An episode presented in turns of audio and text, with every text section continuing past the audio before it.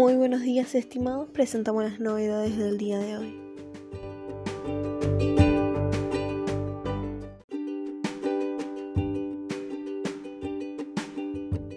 Teletrabajo y trabajadores que se vean impedidos de cumplir el deber de asistencia al lugar de trabajo.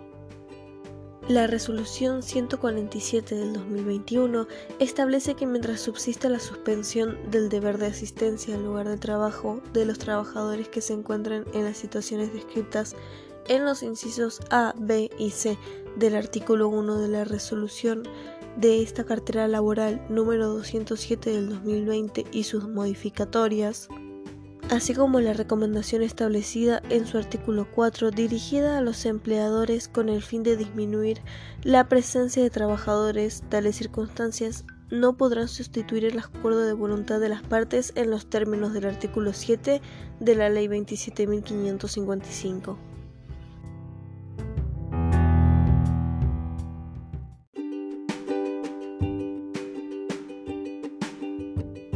responsables sustitutos de contribuyentes del impuesto sobre los ingresos brutos.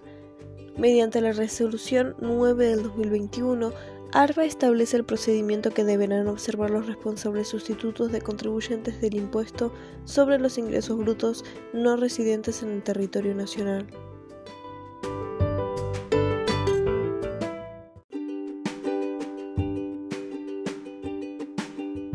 Repro 2, marzo del 2021 plazo para inscribirse y pautas.